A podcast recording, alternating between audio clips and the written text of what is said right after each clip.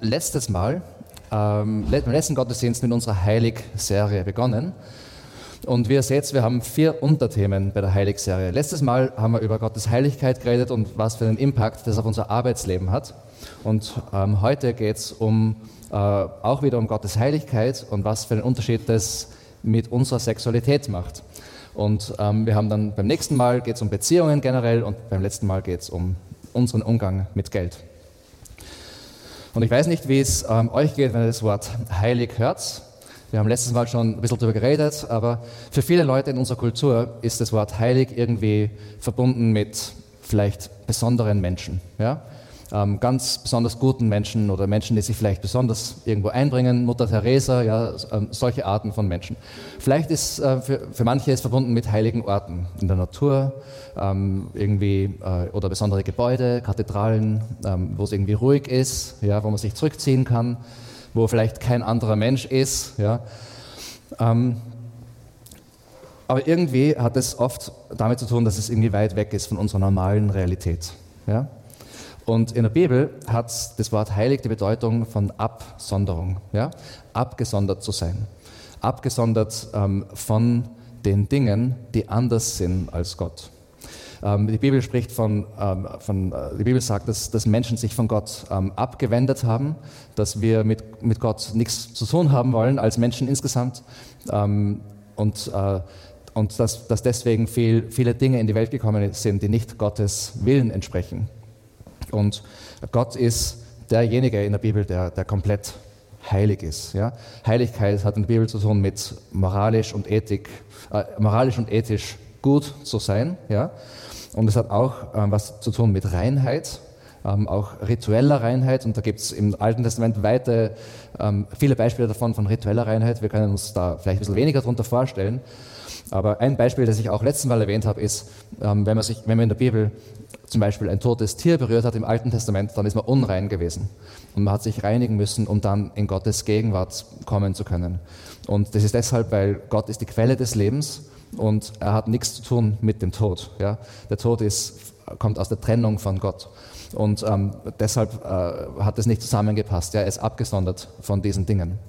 Und ähm, Heiligkeit hat in der Bibel auch viel damit zu tun, ähm, dass Gott, dass Gott ähm, einzigartig ist. Ja, dass er das Zentrum von allen Dingen ist. Er ist nicht heilig, weil er heilig, heilige Dinge macht, er ist heilig, weil er heilig ist.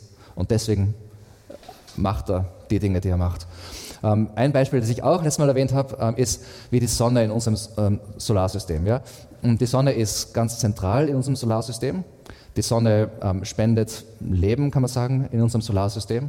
Und das ist auch wie Gott. Gott ist im ganzen Universum zentral und er spendet alles Leben, das es gibt. Aber Gott ist auch, wie, wie die Sonne, seine Heiligkeit ist ein bisschen gefährlich. Nämlich für Dinge, die nicht heilig sind, ist es gefährlich. Ja?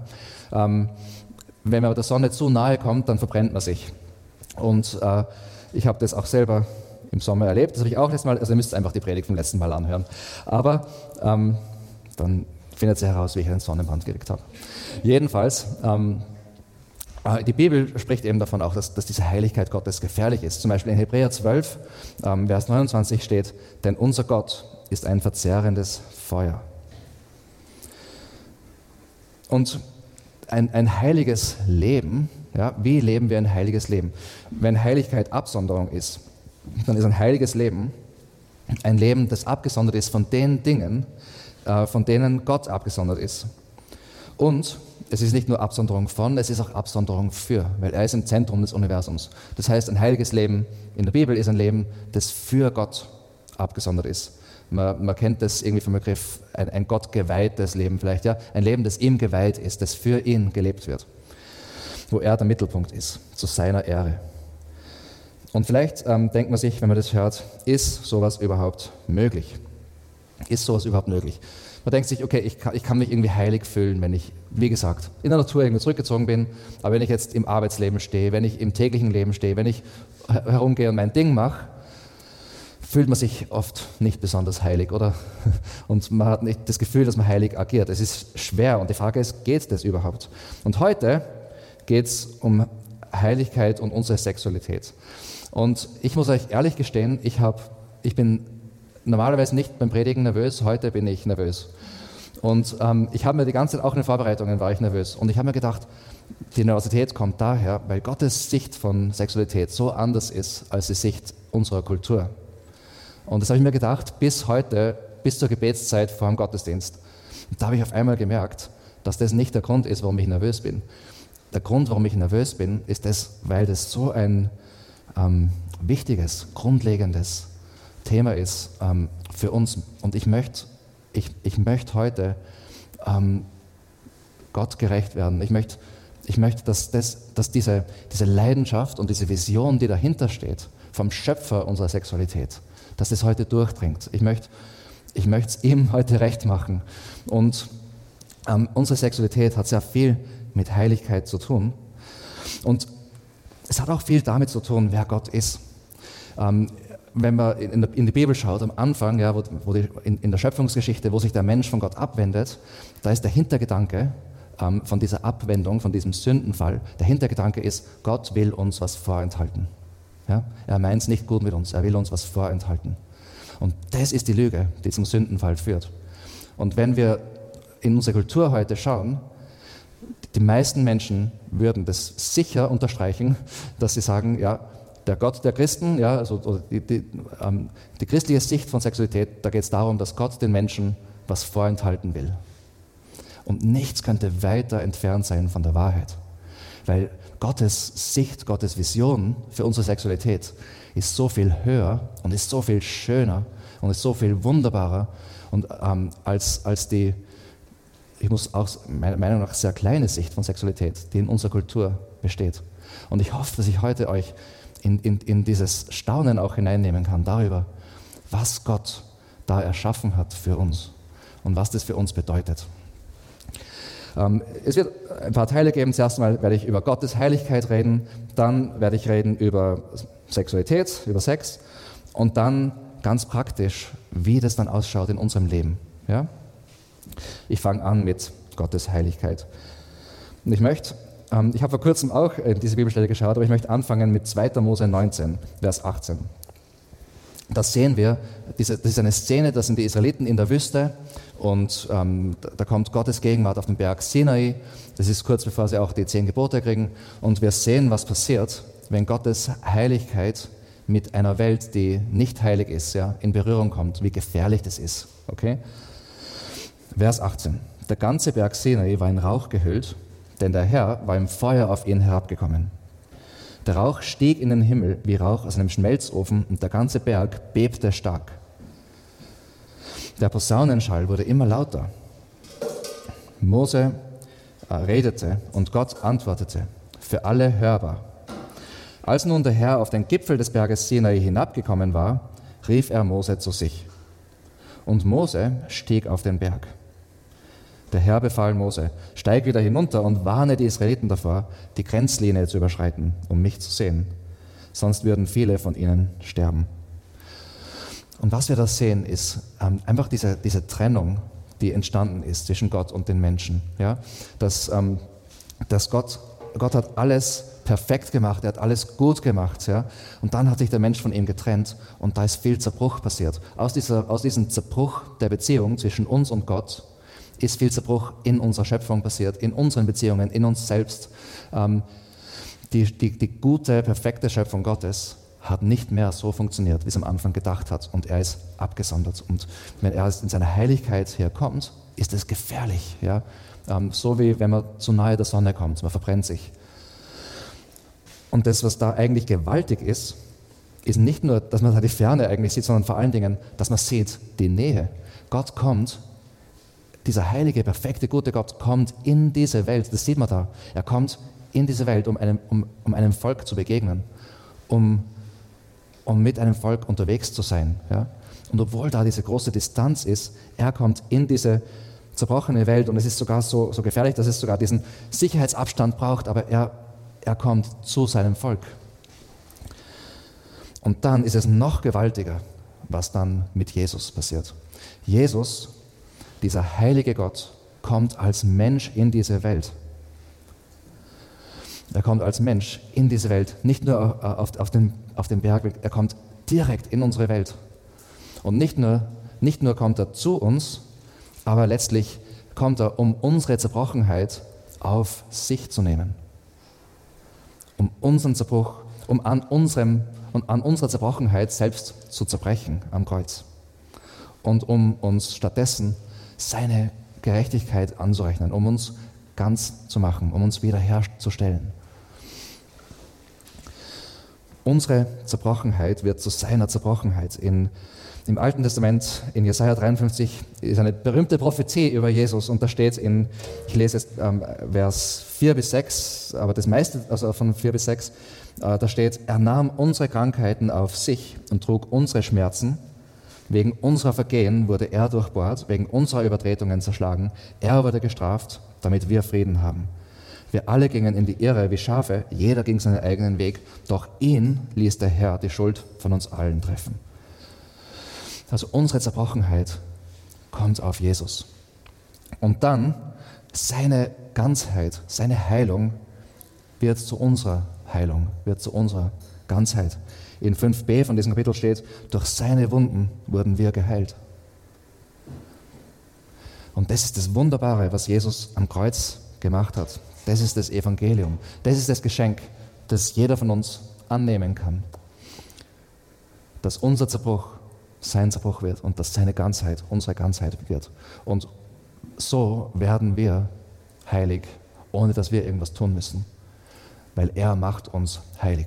Auf diese Art und Weise. Er nimmt unsere Unheiligkeit auf sich und schenkt uns seine Heiligkeit. In 2. Korinther 8, Vers 9 steht, Ihr kennt ja die große Liebe und Gnade von Jesus Christus, unserem Herrn. Obwohl er reich war, wurde er um euretwillen arm, um euch durch seine Armut reich zu machen. Das ist Evangelium und das ist so wunderbar. Und das ist der Startpunkt für uns. Ja, ähm, es, es, es, gibt ja ähm, in der katholischen Kirche auch diese Heiligsprechungen. Ich bin kein Experte, was, wie das genau funktioniert, aber der Gedanke ist, das weiß ich auf jeden Fall, dass das Leute betrifft, die ein ganz tolles Leben gelebt haben und dann irgendwie heilig gesprochen werden.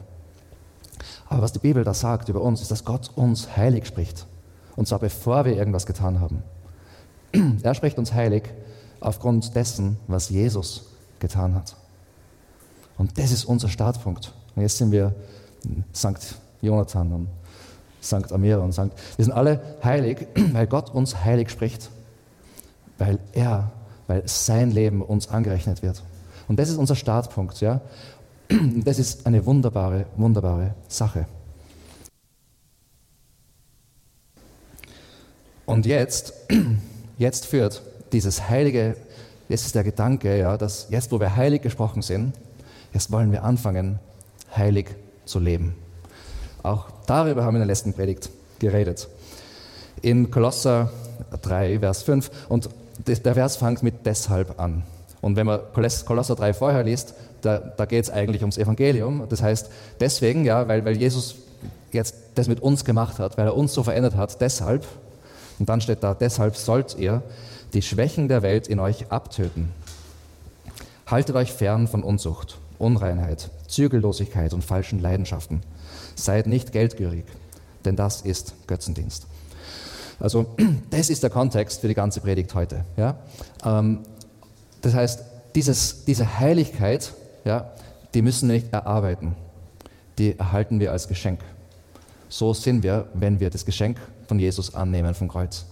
Und weil wir jetzt heilig sind, erhalten wir dieses, haben wir dieses neue Herz, dass wir ihm nachfolgen wollen. Wir wollen wachsen, wir wollen mehr so werden wie er. Wir wollen heilig leben. Ja? Und deswegen ähm, machen wir uns auf diesen Weg, dass wir die Schwächen der Welt in uns abtöten, ja? wie es da steht zum Beispiel. Dass wir, dass wir uns von Dingen fernhalten, dass wir uns von Dingen absondern.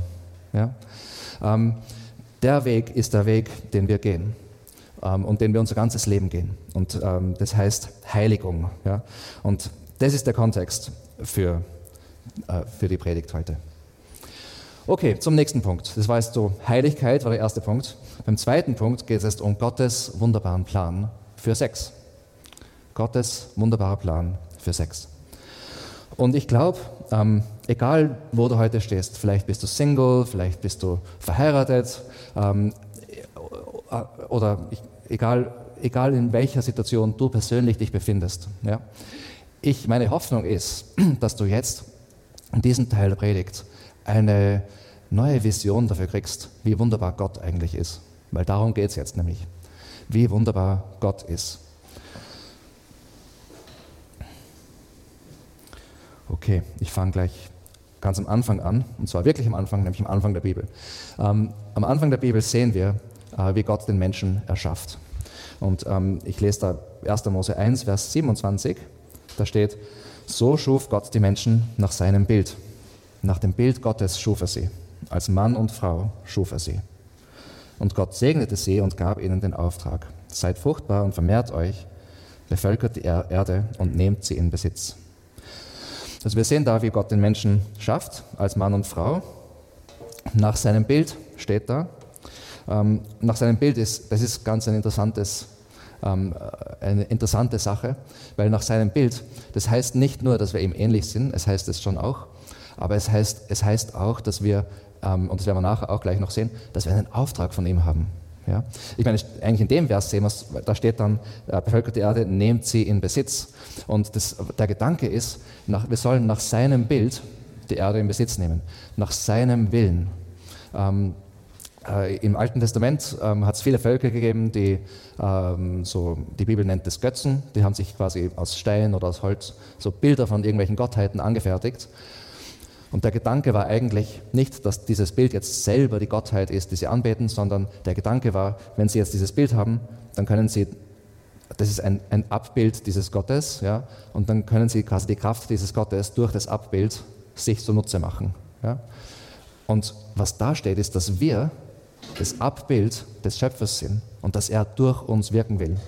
Und in seinem Auftrag, in seinem, ähm, in seinem Auftrag sollen wir jetzt die Erde in Besitz nehmen und das ist eine gute Sache für die Erde. Das heißt, der Gedanke ist, die ganze Schöpfung soll florieren, soll gedeihen, soll aufblühen, weil sein guter Wille durch uns in diese Welt kommt. Okay, dann ähm, möchte ich, es, es, geht auch noch äh, ein bisschen mehr im Detail dann weiter. Ähm, und jetzt ähm, lese ich aber ein Zitat von der Schöpfungsgeschichte. Ähm, also äh, Jesus selber zitiert nämlich ähm, aus der Schöpfungsgeschichte. Und ich, ich kann es direkt aus der Schöpfungsgeschichte lesen, ähm, den nächsten Teil, aber ich, ich wollte das Zitat von Jesus lesen, weil ich euch zeigen wollte, dass Jesus selber, ähm, äh, was er über Ehe sagt, was begründet er auch auf die Schöpfungsgeschichte. Ja? Man hört manchmal, ja, im Alten Testament war es anders. Nein, Jesus hat es genauso gesehen. Und ähm, ich lese deswegen jetzt von Matthäus 19, Verse 4 bis 6 ähm, Jesus entgegnete, da haben ihn die Pharisäer was gefragt gehabt wegen äh, Ehescheidung. Jesus entgegnete, habt ihr nicht gelesen, dass der Schöpfer am Anfang die Menschen als Mann und Frau erschuf und dass er gesagt hat, und jetzt zitiert Jesus dann aus ähm, 1. Mose 2, dass er gesagt hat, deshalb wird ein Mann Vater und Mutter verlassen und sich mit seiner Frau verbinden. Und die zwei werden ein Leib sein. Wörtlich steht, ein Fleisch. Sie sind also nicht mehr zwei, sondern sie sind ein Leib. Darum, was Gott zusammengefügt hat, soll der Mensch nicht trennen. Also Gott erschafft Menschen als Mann und Frau, sagt Jesus, äh, mit dem Plan, dass der Mann das Haus seiner Eltern verlässt ähm, und, äh, und, und sich mit seiner Frau eins macht. Und ähm, das kann man jetzt in unsere Kultur übersetzen, ja, das Haus seiner Eltern verlassen, das kann man in unsere Kultur übersetzen als nach dem lokalen Gebrauch der lokalen Kultur heiraten. Okay? Ähm, ähm, also das war, das war damals der Gedanke, der Mann verlässt das Haus seiner Eltern und die werden jetzt eine neue Familieneinheit. Das war das ist der Gedanke, das ist eine, eine Heirat. Ja? Und ähm, die zwei sind dann, die sind nicht mehr zwei, die sind eins, die sind jetzt, die sind jetzt eine Einheit. Und das ist so eine, eine wunderbare Sache, wenn man anfängt, darüber nachzudenken, was das bedeutet. Ähm, ich habe vorher gesagt, wir sind im Bild Gottes erschaffen. Jetzt in der Bibel wird Gott ganz klar als dreieiniger Gott offenbart. Was heißt das? Vater, Sohn und Heiliger Geist sind drei Personen und ein Gott. Wir verstehen das oft nicht so genau, was das bedeutet. Wir haben Schwierigkeiten damit. Aber drei Personen, ein Gott. Wir glauben nur an einen Gott. Wir glauben, dass dieser Gott drei Personen ist, in einem Gott. Und diese drei Personen leben perfekte Beziehungen miteinander und perfekte Einheit. Und ähm, was da eigentlich, man könnte sagen, der Gedanke, dass der Mann und Frau ein Fleisch werden, ist zwei Personen, ein Fleisch. Okay? Zwei Personen, ein Leib. Zwei Personen, eine Einheit. Und unsere Sexualität ist der, der, auf die Art, der, dieser Kleber fast, der, der, der das verschmelzen lässt. Ähm, der Gedanke ist, dass Gott hat es so gemacht, ja, dass, dass das der Mechanismus ist, wie, wie, wie das geschehen kann. Nicht der einzige Mechanismus, aber ein sehr starker Mechanismus. Ähm, das heißt, unsere Sexualität spiegelt etwas vom Wesen Gottes wider. Und ähm, unsere Sexualität soll, auf, soll ihn eigentlich verherrlichen. Das heißt, es ist was, was nicht nur jetzt zwischen zwei Körpern passiert. Das ist was, was Gott erschaffen hat, um zwei Menschen, einen Mann und eine Frau, die unterschiedlich sind, zu einer Einheit, zu einem Fleisch zusammenschmelzen zu lassen. Und das betrifft nicht nur den Körper, das betrifft das ganze Wesen. Und vielleicht fangt sie an zu spüren, da ist mehr dahinter. Da, da ist ein höheres Bild. Das ist eine größere Sache. Ähm, in unserer Kultur ist vielleicht der Gedanke, da geht es nur um, um, nur um was Körperliches. Aber wir merken, na, da ist mehr dahinter. Da, wir haben, da ist eine, eine höhere Sicht. Äh, nicht, keine Sicht, die weniger als das ist. Die Bibel sagt, das Körperliche ist wichtig und ist eine gute Sache, weil das noch, aber, weil das noch mehr bedeutet. Und deshalb sieht die Bibel auch einen ganz bestimmten Rahmen für das vor. Weil wenn das so eine kraftvolle, mächtige, wunderbare Sache ist, dann ist es umso gefährlicher, wenn das verdreht wird, wenn das aus dem Plan Gottes herausgenommen wird, wenn es aus dem Willen Gottes herausgenommen wird.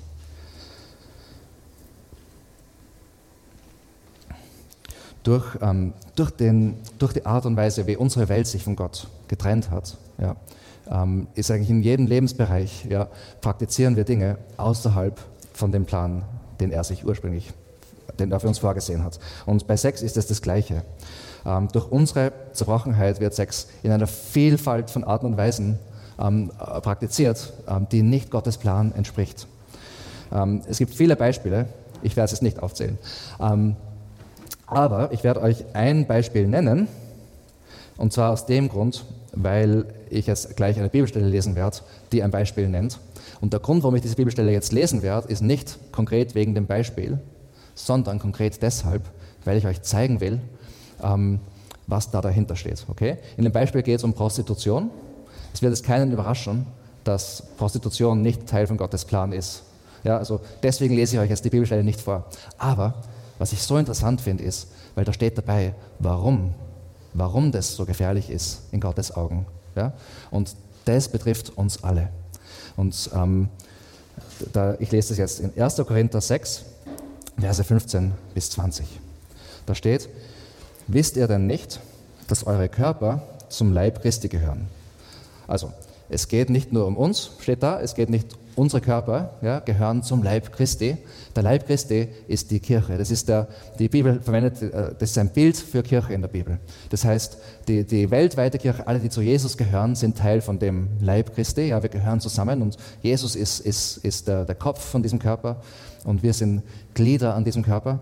Aber auch jede lokale, jede lokale Kirche ist, ist ein lokaler Ausdruck, Ausdruck von diesem Körper. Das ist ein Bild für Kirche. Und da steht, unser Körper gehört erst zum Leib Christi. Okay, wir sind in Christus, wir gehören zu Jesus. Ähm, also es geht nicht um uns alleine. Ich lese weiter. Darf da ein Mann seinen Körper, der doch Christus gehört, mit dem einer Prostituierten vereinigen? Niemals. Oder wisst ihr nicht, dass ein Mann, der mit einer Prostituierten verkehrt, mit ihr eins wird? Denn in der Schrift heißt es, die beiden werden zu einer Einheit. Und da ist wieder wörtlich das Wort Fleisch, zu einem Fleisch. Und übrigens, wenn von Mann mit einer Frau, ist natürlich, wenn die zu einem Fleisch werden, dann betrifft das natürlich auch eine Frau, die sich mit einem Mann vereinigt. Ja, also ist ganz klar. Wer aber dem Herrn gehört, steht da, ist ein Geist mit ihm. Okay, da haben wir jetzt wieder eine Einheit. Also wenn, wenn wir dem Herrn gehören, wenn wir zu Jesus gehören, dann werden wir zu einer Einheit mit ihm. Der Heilige Geist lebt in uns, er nimmt Besitz von uns. Ja. Ähm, wir gehören zu Christus. Er ist, Wir sind in ihm, sagt die Bibel. Und äh, die Bibel redet viel über das. Also wer dem Herrn gehört, ist ein Geist mit ihm. Also wir sind eine Einheit mit ihm und deshalb sind wir auch Teil von einem Leib. Dann steht in Vers 18, deshalb haltet euch fern von aller Unzucht. Es ist das zweite Mal heute, dass dieses Wort vorkommt. vorkommt. Und ich sage vielleicht ganz schnell, was das Wort bedeutet. Ähm, Unzucht, das Wort im Griechischen ist Porneia, von dem kriegen wir das Wort Pornografie her ähm, in unserer, äh, auf Deutsch. Und das heißt eigentlich ähm, ganz wörtlich ähm, Hurerei, kann man es übersetzen, ja, das ist ein altes Wort jetzt. Aber im Grunde wird es in der Bibel verwendet für jede, für, äh, für, jede, also für immer dann, wenn unsere Sexualität ausgelebt wird, auf eine Art und Weise, die, sich, die außerhalb die, diesem sicheren Rahmen ist, den Gott uns dafür gegeben hat. Das heißt, außerhalb von dem Rahmen von einem Ehemann und einer Ehefrau, die das gemeinsam ausleben. Ja? Immer wenn das außerhalb von diesem geschützten Rahmen ist, nennt das die Bibel Unzucht. Haltet euch fern von aller Unzucht. Keine andere Sünde hat so große Auswirkungen auf den Körper wie diese, denn Unzucht ist eine Sünde gegen den eigenen Körper. Oder wisst ihr nicht, dass euer Leib ein Tempel des Heiligen Geistes in euch ist, der in euch lebt und euch von Gott geschenkt wurde? Ihr gehört nicht euch selbst, denn Gott hat einen hohen Preis für euch bezahlt. Deshalb ehrt Gott mit eurem Leib. Okay. Was ist der hohe Preis, den er für uns bezahlt hat? Er hat für uns mit seinem Leib bezahlt. Sein Leib ist zerbrochen. Ja? Er hat unseren Zerbruch auf sich genommen. Und jetzt gehören wir ihm. Ja? Wir, unser Körper gehört ihm. Wir gehören ganz ihm. Und wir sind jetzt ein Tempel des Heiligen Geistes. Gott, der Schöpfer, dieser Heilige, ja, wo der, der Berg Sinne gebebt hat, ja, der lebt jetzt in uns. Der lebt jetzt in uns, individuell. Und was auch ein Tempel des Heiligen Geistes in der Bibel genannt wird, ist die Kirche. Das ist ein anderes Bild für Kirche. Das heißt, das, das hat alles miteinander zu tun. Ja? Unser eigenes Leben, unser eigener Körper gehört ihm. Und wenn wir ihm gehören, dann sind wir zusammen der Leib Christi, zusammen der Tempel des Heiligen Geistes. Und was wir mit unserem Körper machen, ist wichtig ist, ist Gott wichtig. Und deshalb wollen wir als, als Christen Gott mit unserem Leib ehren. Okay, ich weiß, es heute ist eine harte Kost, ja, aber ich hoffe, dass ihr seht, dass es auch eine wunderbare Kost ist. Ja, weil in unserer Kultur ähm, hat unsere Sexualität einen Stellenwert, der letztlich Menschen nicht glücklich macht. Ja. Ähm, wenn sich immer in der Bibel, wenn, wenn sich unser Leben um etwas dreht, das nicht Gott ist, dann, haben wir, dann, dann sind wir längerfristig, wird uns das nicht glücklich machen. Und wenn sich unser Leben um Gott dreht, wenn wir ihn ehren, wenn wir ihn anbeten, ob es jetzt im Bereich Sexualität ist, ob es jetzt im Bereich Arbeit ist, wie wir letztes Mal geredet haben, oder Finanzen, oder was auch immer es ist, wenn wir ihn ehren, wenn wir ihn im Zentrum haben, ja, dann kommt alles andere an den richtigen Ort. Und Gott hat so viele gute Dinge erschaffen für uns, die er möchte, dass wir genießen. Und wir können sie genießen, wenn sie am richtigen Ort, ähm, Stellenwert in unserem Leben sind. Ja? Ähm, wenn Menschen zum Beispiel beim Thema, ähm, wenn Menschen beim Thema ähm, Essen, ja, wenn, wenn das Thema Essen einen zu hohen Stellenwert im Leben kriegt, nur als Beispiel, ja, dann kann das in ähm, verschiedene Krankheiten, verschiedenen Krankheiten enden. Zu viel essen, zu wenig essen, so weiß ich. Ähm, das kann einen Unglück machen. Wenn das Thema Arbeit einen falschen Stellenwert hat im Leben, dann kann das auch äh, in, in darin enden, dass man vielleicht ein Workaholic wird oder dass man ausbrennt oder, oder wisst ihr, bei jedem, egal welchem Thema, bei, bei allen Dingen, die gut sind für mich, wenn das einen falschen Stellenwert einnimmt, wenn das das Zentrum von meinem Leben wird, wenn das meine Identität bestimmt, dann wird, mich das, wird mir das schlecht tun, sagen wir so.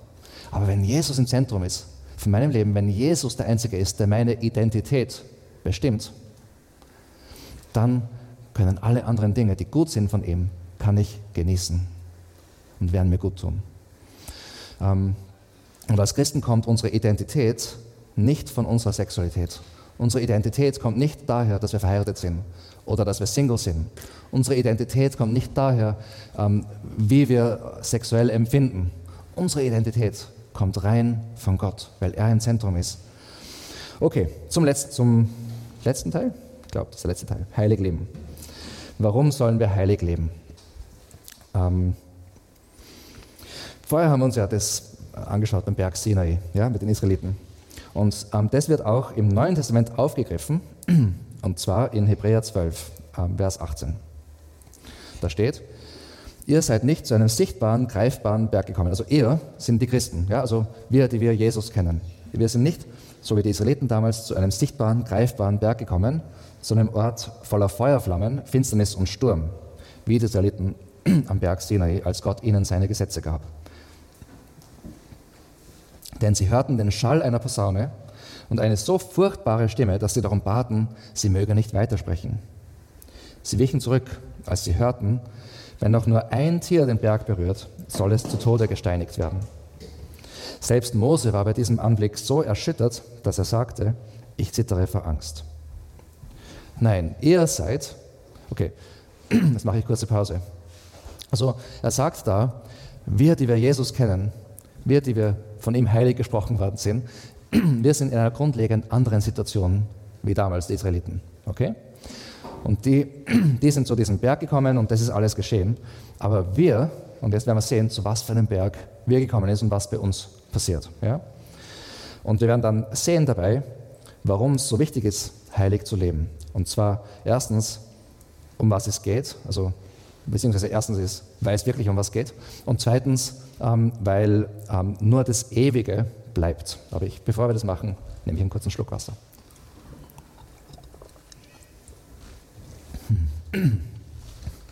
Okay. Also ich lese es weiter in Vers 22. Nein, ihr seid zum Berg Zion gekommen, zur Stadt des lebendigen Gottes, dem himmlischen Jerusalem, wo Tausende von Engeln sich zu einem Fest versammelt haben. Ihr seid zur Gemeinde der erstgeborenen Kinder Gottes gekommen, deren Namen im Himmel aufgeschrieben sind. Ihr seid zu Gott selbst gekommen, dem Richter aller Menschen. Und ihr seid zu den Geretteten im Himmel gekommen, die nun im Geist bei Gott angekommen und vollkommen gemacht sind. Ihr seid zu Jesus gekommen, dem Vermittler des neuen Bundes zwischen Gott und Menschen. Und dann steht noch in Vers 25, weist Gott nicht zurück, der zu euch redet. Ähm, und darauf werden wir gleich noch zurückkommen. Aber zuerst, man sieht, es geht wirklich um was. Ja? Wir, ich meine, das sind so viele wunderbare Dinge erwähnt. Wir sind Teil dieser Kirche. Wir sind zu Jesus gekommen, dem Vermittler des neuen Bundes. Wir sind zu, dieser, zu diesem himmlischen Fest gekommen. Ja? Wir, unsere Realität ist wunderbar, weil wir schon Teil von dieser heiligen Realität Gottes sind. Wir sind nicht mehr irgendwie außerhalb und schauen zu. Wir sind schon Teil davon. Ja? Wir sind gekommen zu dem, zu dem, zu, zur Gemeinde der erstgeborenen Kinder Gottes. Wir sind Kinder Gottes mit dem Recht, mit dem äh, Recht von erstgeborenen Kindern. Wir, können, wir erben alles, was, was er vererbt. Ja? Wir, sind, wir sind Erben Gottes, steht auch an anderen Stellen im Neuen Testament. Er gibt uns, er, er erhaltet uns nichts vor. Er ist für uns und er will das Allerbeste für uns, er haltet nicht zurück. Und deswegen, wenn er sagt, weist Gott nicht zurück, der zu euch redet, ja, es geht um was. Ja. Es ist wichtig, wenn er sagt, es ist gut für uns, dann dürfen wir ihm das glauben. Er haltet nicht zurück für uns. Er ist für uns. Diese ganzen wunderbaren Dinge ähm, gehören dazu, zum Deal, zu diesem Geschenk. Eigentlich kein Deal, ein Geschenk. Zum Geschenk, das er uns gemacht hat. Und dann, also erstens, es geht um was. Zweitens, nur das Ewige wird bleiben. Ich lese jetzt ab Vers 27 weiter.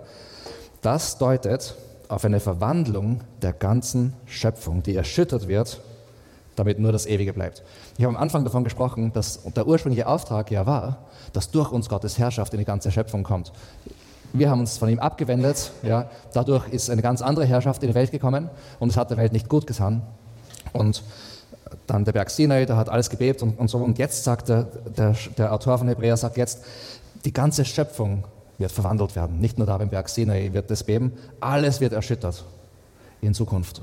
Und nur das, was ewigen Wert hat, sprich nur das, was heilig ist, nur das, was zu Gott gehört, wird bleiben.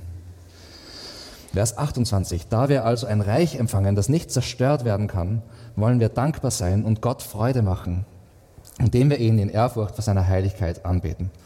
Denn unser Gott ist ein verzehrendes Feuer. Und jetzt haben wir den Kontext von diesem Vers. Ähm, ich lese noch zwei Verse aus, aus, Sprüche 5 im Alten Testament. Das ganze Kapitel geht eigentlich, ist eigentlich eine Warnung äh, ähm, dagegen, äh, Sexualität ähm, auszuleben auf eine Art und Weise, die Gott nicht entspricht. Und da steht in Vers 11, Später, wenn es mit deinem Leben zu Ende geht und dein Körper geschwächt ist, wirst du stöhnen und sagen, wie konnte ich nur die Selbstbeherrschung verlieren? Warum habe ich mich nicht ermahnen lassen? Warum habe ich nicht auf meine Lehrer gehört? Warum bin ich nicht dem Rat derer gefolgt, die mich unterwiesen haben? Und damit will ich nur, das habe ich jetzt vorgelesen, auch um zu sagen, ähm, es geht um was und nur das, was ewigen Wert hat, wird bleiben. Ja, nur das, was ewigen Wert hat, wird bleiben. Okay, also ähm, so viel zum, zur Frage, warum sollen wir heilig leben? Und jetzt wird es ganz praktisch. Wie, wie leben wir in unserer Sexualität auf heilige Art und Weise?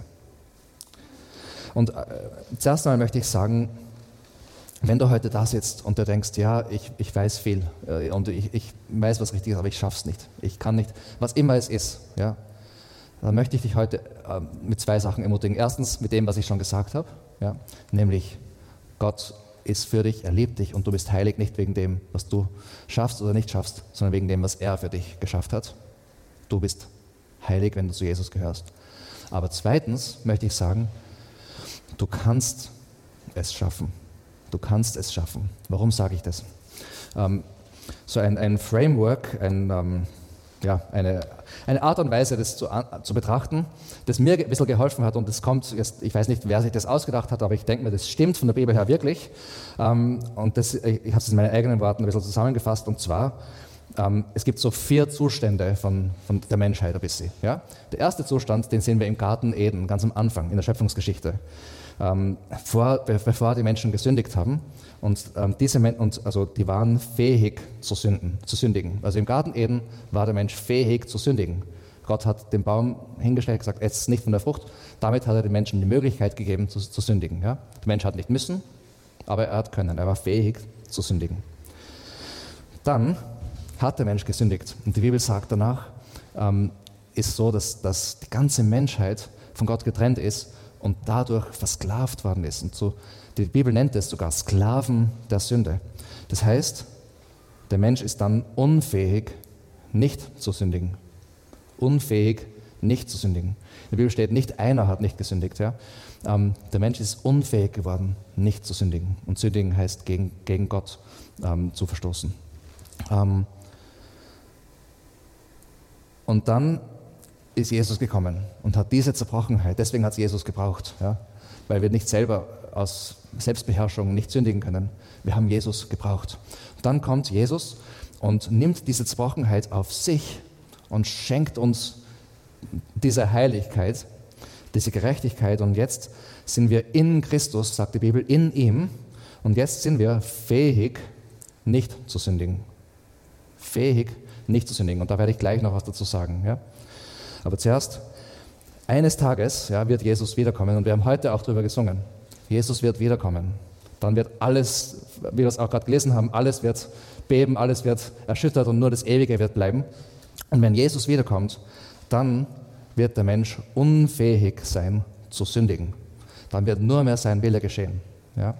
Und wir sind jetzt in dieser Zeit, wo eigentlich der zweite und der dritte Zustand möglich sind. Ja? Der Zustand von Sklave der Sünde zu sein und der Zustand von in Christus zu sein. Und ich rede jetzt, äh, und wenn du in Christus sein willst, dann musst du dieses Geschenk annehmen vom Kreuz. Ja? Und falls du heute da bist oder auf YouTube zuschaust und ähm, das noch nicht gemacht hast, dann, ähm, ich werde nachher auch noch wieder ein Gebet beten, wo du dein Leben Jesus geben kannst, wo du dich unter seine Herrschaft stellen kannst, wo du dieses Geschenk von ihm annehmen kannst. Was passiert dann, wenn du in Christus bist? Was geschieht, wenn du in Christus bist? Warum bist du fähig, nicht zu sündigen? In Römer 6, Vers 6 steht, äh, über Menschen, die in Christus sind, die zu Jesus gehören, die das Geschenk angenommen haben, steht, unser früheres Leben, das Leben von Sklave der Sünde zu sein, unser früheres Leben wurde mit Christus gekreuzigt, damit die Sünde in unserem Leben ihre Macht verliert. Nun sind wir keine Sklaven der Sünde mehr. Denn als wir mit Christus starben, wurden wir von der Macht der Sünde befreit. Ja? Also wir erhalten ein neues, nicht nur einen neuen Status, wir erhalten auch, wir werden neu geboren. Ja? Wir sind neue Menschen, eine neue Schöpfung. Und wir erhalten die Fähigkeit, nicht zu sündigen. Jetzt heißt es, dass auf einmal alle unsere, ich rede jetzt wieder konkret über Sexualität, heißt es, dass alle unsere sexuellen Vorlieben und Wünsche und so weiter, die nicht Gottes Plan entsprechen, auf einmal entfernt sind? Nein. Wenn es das für dich heißt, möchte ich gern mit dir reden. Ähm, nein. Ja? Es gibt keinen Menschen, ähm, wo, ähm, wo alle sexuellen Vorlieben, die der, dieser Mensch hat, einfach übereinstimmen mit Gottes Plan. Diesen, wir werden so sein in der Zukunft, ja, wenn Jesus wiederkommt, aber, aber jetzt sind wir nicht so.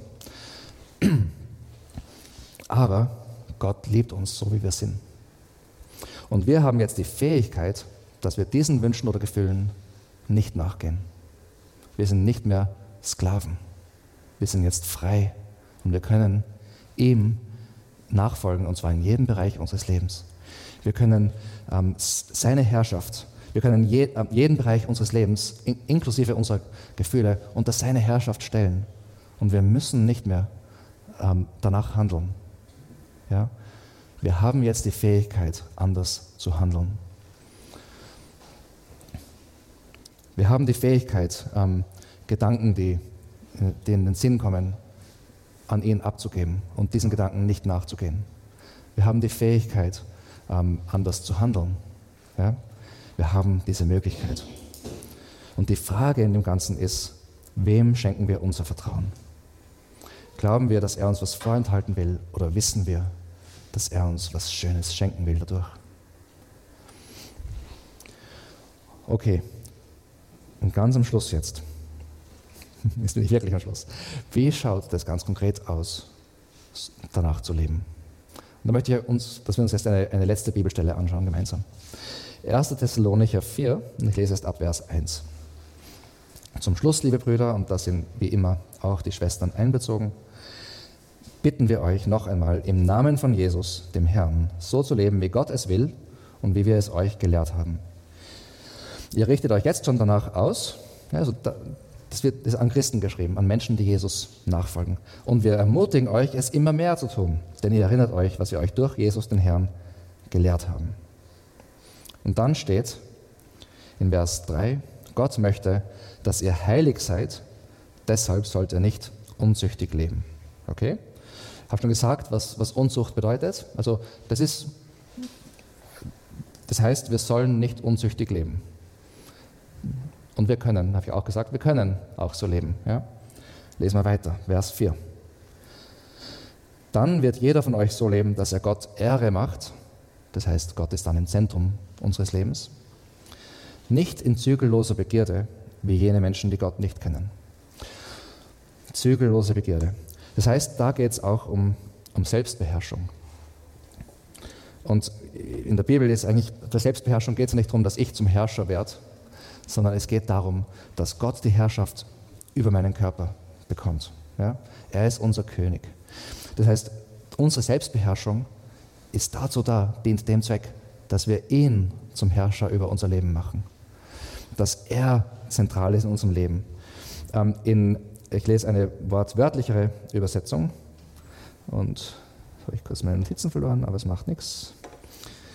Eine wortwörtlichere Übersetzung von Vers 4 ähm, und zwar, ähm, genau, da steht, dass es jeder von euch versteht, sein eigenes Gefäß in Heiligung und Ehrbarkeit in Besitz zu nehmen.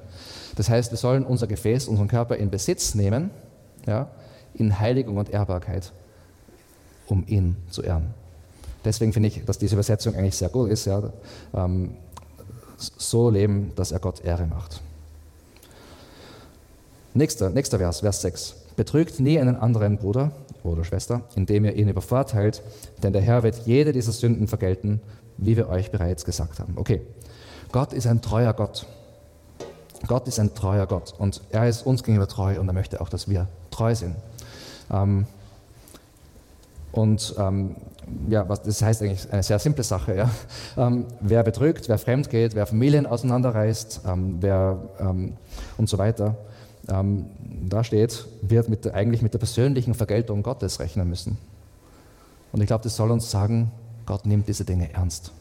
Gott nimmt diese Dinge sehr ernst. Und die einzige Hoffnung, wo seine Ernsthaftigkeit, seine Gerechtigkeit und seine Vergebung zusammenkommen, ist das Kreuz. Ja. Es kommt immer aufs Kreuz. Es geht immer aufs, aufs Kreuz zurück. Also, Treue ist ihm wichtig.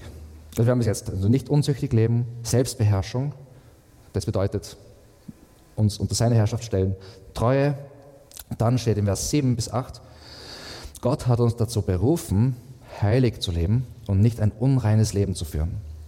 Wer sich weigert, danach zu leben, der missachtet nicht etwa menschliche Vorschriften, sondern er lehnt Gott damit ab, der euch seinen Heiligen Geist geschenkt hat. Okay. Wow, oder? Also, wir sollen heilig leben, weil wir heilig sind. Und ähm, das, ist, das ist der Gedanke dahinter. Und wir sind dazu berufen, heilig zu leben. Das ist unsere Berufung. Ähm, dazu hat er uns berufen, dass wir heilig, das heißt abgesondert von der Art und Weise, wie die Welt das macht, abgesondert für ihn, ihm zur Ehre, ähm, auch im Bereich Sexualität, wo es da ja geht in dieser Bibelstelle, dass wir heilig leben für ihn. Und dann steht da, wer sich weigert, danach zu leben, missachtet nicht menschliche Vorschriften, sondern missachtet Gottes Vorschriften. Na, steht noch mehr. Da steht, lehnt Gott ab. Lehnt Gott ab. Und jetzt sind wir wieder eigentlich am Anfang von dieser Predigt. Ja. Unsere Sexualität spiegelt was wieder vom Wesen Gottes. Und ich könnte noch viel länger darüber reden, aber ich habe wirklich keine Zeit heute, dass wir noch mehr da reintauchen.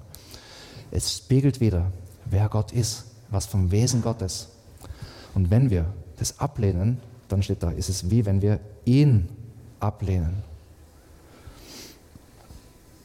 Und ich erinnere euch jetzt auch noch einmal an den Vers 25 von Hebräer 12. Weist Gott nicht zurück, der zu euch redet. Lehnt ihn nicht ab. Okay. Mir ist klar, dass es heute eine etwas schwere Predigt war. Ein Thema, das, das wirklich schwer wiegt auch. Ja? Ähm, und mir ist auch bewusst, dass es so facettenreich ist, dass ich nicht in jede Frage, die ihr vielleicht habt, eintauchen habt können. Und wenn ihr Fragen habt, möchte ich euch sagen, ihr könnt gern auf uns zukommen und drüber reden. Ja, wir sind für alle Fragen. Ihr könnt es auch hinterfragen. Wir sind für alle Fragen offen. Wir wollen gern mit euch reden. Aber ich hoffe, dass was ihr heute wirklich mitnehmt, ja, ist, dass Gott eine, eine wunderschöne Vision dafür hat, was es heißt, eigentlich Mensch zu sein. Ja? Was eine wunderschöne Vision hat für Sexualität. Er hat sich dabei was gedacht. Dass es gefährlich ist, uns außerhalb diesem Rahmen zu bewegen. Für uns und für andere. Dass es nicht nur einen Effekt auf uns hat, sondern auf andere auch. Aber dass es was Wunderbares und Schönes ist, das ihn ehrt und das uns gut tut und das unserer Schöpfung gut tut und das unserer Kirche gut tut und das den Menschen um uns herum gut tut, wenn wir uns innerhalb von dem Rahmen, den er uns gegeben hat, bewegen. Und dass unsere Identität nicht aus unserer Sexualität kommt, sondern dass unsere Identität nur aus ihm kommt, wenn wir nämlich sein Geschenk für uns angenommen haben. Und dass unsere Zerbrochenheit seine Zerbrochenheit geworden ist und dass er uns seine Ganzheit geschenkt hat.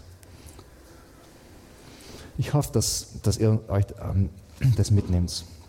Und ähm, ich möchte euch ermutigen, egal in welcher Situation du bist, ja, möchte ich dich ermutigen, dass Gottes Gedanken für dich gut sind, dass er dir nichts vorenthalten will, dass er gute Pläne für dich hat und dass wenn du dich nach ihm ähm, richtest, wenn du ähm, dich nicht weigerst, danach zu leben, sondern wenn du ähm, dich berufen fühlst, heilig zu leben und äh, ein reines Leben für ihn zu führen, dass das eine gute Sache ist, die dir zum Wohl dienen wird und die ihn ehren wird. Ich möchte mit einem Gebet abschließen.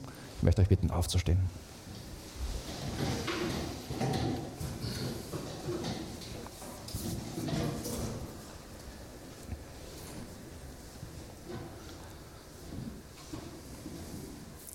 Herr, wir danken dir so sehr für deine wunderbare Liebe für uns. Und wir danken dir so sehr dafür, wie viel Verantwortung du uns als Menschen anvertraut hast. Wie sehr du uns äh, in deine Zwecke einbeziehst, wie sehr du uns verwenden willst, wie sehr du, wie sehr du für uns bist, wie gut du bist. Und Herr, manche von uns, ähm, manche von uns heute haben vielleicht mit diesem Thema einfach Schwierigkeiten, weil wir uns unrein fühlen. Und ich Ich bitte dich, dass du jeden von uns, der sich so fühlt, jetzt begegnest. Danke, dass unsere Unreinheit deine geworden ist, dass du die Konsequenzen getragen hast und dass du uns jetzt die Reinheit schenkst, die aus deinen Taten kommt. Danke, dass wenn du uns siehst, dass du Jesus siehst.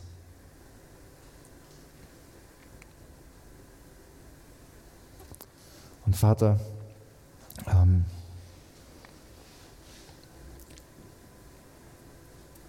für diejenigen von uns, die für diejenigen von uns, die dich noch nicht als Herrn und Retter angenommen haben, bete ich jetzt, wenn du dazu gehörst, bete mit.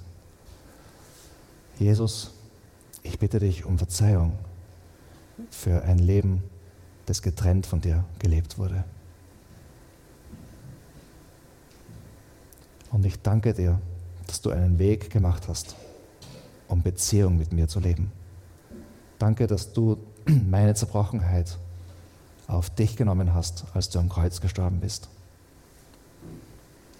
Und danke, dass du mir jetzt ein neues Leben schenken willst. Ein Leben in Fülle, ein Leben in dir.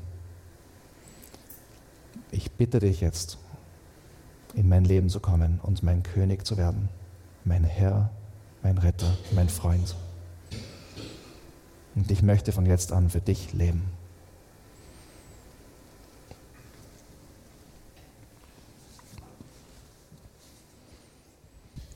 Bleib mal kurz stehen.